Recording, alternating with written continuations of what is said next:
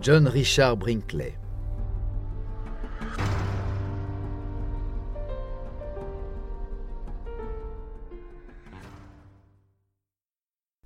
Quand Alexander renomme son école de médecine éclectique le Kansas City College of Medicine and Surgery en 1919, Madame Brinkley se voit également devenir médecin avec un diplôme de la nouvelle institution portant la signature d'Alexander.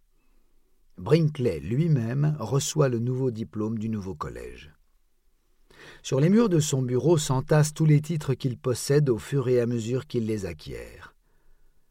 Fin 1918, il est chirurgien en chef, médecin diplômé, professeur, praticien hospitalier, docteur en sciences, membre de l'Association américaine pour l'avancement des sciences, membre du Congrès américain de médecine interne, membre de l'Institut national des sciences sociales, de la National Geographic Society, de l'Association pour l'étude des sécrétions internes et de l'American Hospital Association.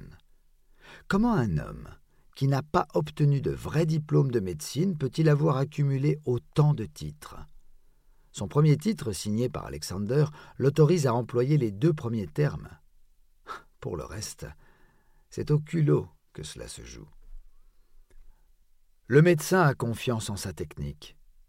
Il insiste sur le fait que la folie et les cas de cathéter tenaces sont guéris et que les cheveux gris sont devenus noirs. Ce dernier cas concerne un commerçant ambulant qui a tout essayé. Les médicaments brevetés, l'ostéopathie, la chiropractie et même la médecine ordinaire. Après les soins du docteur Brinkley, non seulement ses cheveux sont redevenus noirs, mais de nouveau ont poussé. Pendant ce temps, on commence à entendre parler d'autres médecins, notamment un certain Serge Voronov, qui, lui, implante des testicules de singe à ses patients. Brinkley voit aussi arriver en consultation des gens de plus en plus importants, l'impuissance comme la mort n'ayant cure des classes sociales. En août 1919, la chance tourne. Un incendie se déclare et détruit complètement le local commercial de Milford, y compris la pharmacie de Brinkley. John ayant omis de s'assurer, il perd tout. Inébranlable, il emprunte plus d'argent pour construire le bloc Brinkley. Le bâtiment principal, pour un total de 30 000 dollars, est fait de briques et de tuiles réfractaires. Il abrite sa pharmacie, un bureau de poste, un salon de coiffure, un restaurant et une boucherie. L'année suivante, cependant, les Brinkley font face à la faillite en raison d'une expansion excessive. Le premier déluge de patients n'a pas été suivi et il n'y en a pas eu suffisamment pour remplir l'hôpital. Qu'importe. Brinkley crée des systèmes d'électricité, d'eau et d'égout pour son hôpital. Sa centrale électrique alimente les entreprises de Milford, l'église méthodiste, puis des résidences. Il étend peu à peu ses réseaux liquides, puis fait construire des trottoirs. Le couple Brinkley cumule 35 000 dollars de dettes. Mais le village bénéficie de grandes améliorations. Certains se plaignent de la montée croissante des impôts locaux, quand John continue à promouvoir le bien-être de la ville comme il l'envisage depuis son arrivée, comme il l'a promis à sa chère épouse. Entre autres améliorations, John embauche Kites Cleveland pour paver la route de la ville, ce qui en fait la première voie améliorée au Kansas. Pour Thanksgiving et Noël, les Brinkley jettent des canards, des oies et des dindes depuis le toit de leur immeuble aux citoyens reconnaissants qui attendent en bas pour attraper le leur. Le docteur soigne son image. L'année 1921 voit le début d'un renouveau dans les affaires de Brinkley. Sidney B. Flower édite un article intitulé Rajeunissement. Flower déclare qu'il se sentait glissé, ne se souvenait de rien, était indifférent à la beauté d'une rose ou d'une femme. Il s'est rendu à Milford, a subi l'opération de Brinkley, et deux jours plus tard, il se sentait comme un nouvel homme. De retour chez lui, à Chicago, il a pu écrire deux livres en quinze jours, bien qu'ils ne se vantent pas de leur qualité. Il publie ensuite The Goat Gland Transplantation, la greffe de glande de chèvre, un traité de 96 pages décrivant le travail des médecins européens dans ce domaine et louant l'opération de Brinkley. Cet été-là, en plus du voyage en Californie pour éviter le temps chaud et humide du Kansas, les Brinkley se rendent à New York, et Minnie reçoit son premier manteau de fourrure, symbole de prospérité à l'époque. À Bridgeport, Connecticut, John opère un homme pendant que les caméramans de Fox Motion Picture filment la procédure devant une assemblée de médecins et d'infirmières. Il fait de même avec une femme lors d'une grève de glandes de chèvre, les premières jamais documentées sur vidéo. C'est le début des étés lucratifs californiens pour les Brinkley. Mais John possède une personnalité qui n'est pas facilement satisfaite. Il cherche des moyens d'étendre ses succès et faire entrer davantage d'argent dans les caisses de son entreprise. En 1922, il découvre la radio et comprend instantanément comment cet outil peut lui être utile en matière de publicité. Brinkley s'adresse au département du commerce et obtient facilement l'autorisation de construire une station, un grand bâtiment en briques. KFKB, Kansas First, Kansas Best, la station où le soleil brille du cœur de la nation, est la quatrième station créée dans le pays. Elle commence à émettre en septembre 1923, fournit des bulletins météorologiques aux agriculteurs locaux, des rapports sur le marché de Chicago. Elle donne une exposition précoce à des stars occidentales comme Roy Rogers et Gene Autry.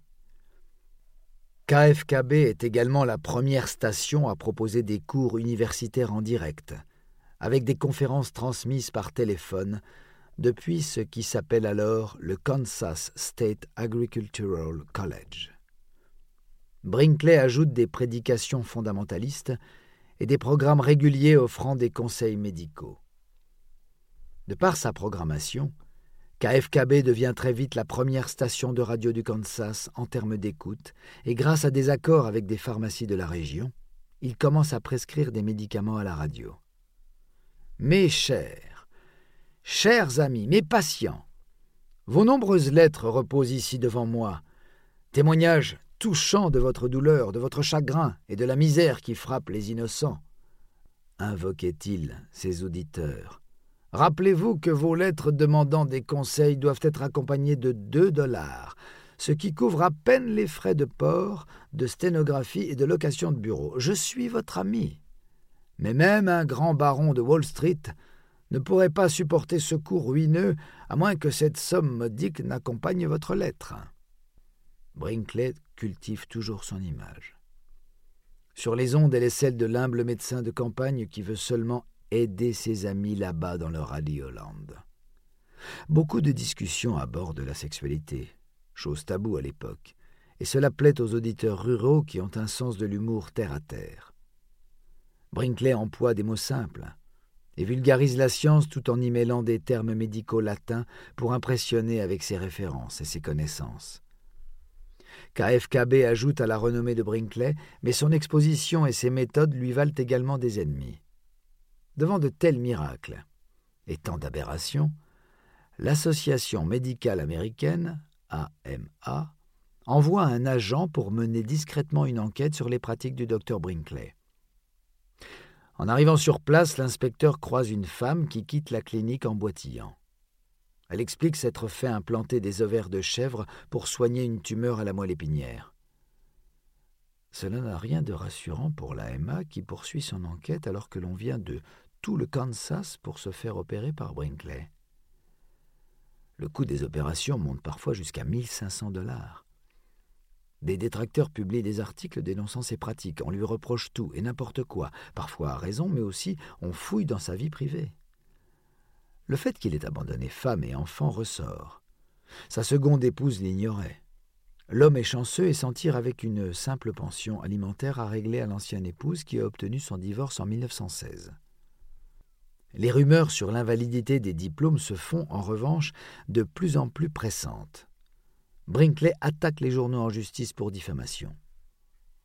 L'été suivant, afin d'oublier le tumulte local, les Brinkley délaissent la Californie pour l'Extrême-Orient, après que John a reçu une invitation du docteur R. A. Thompson son ophtalmo de Kansas City, qui vit maintenant à Shanghai.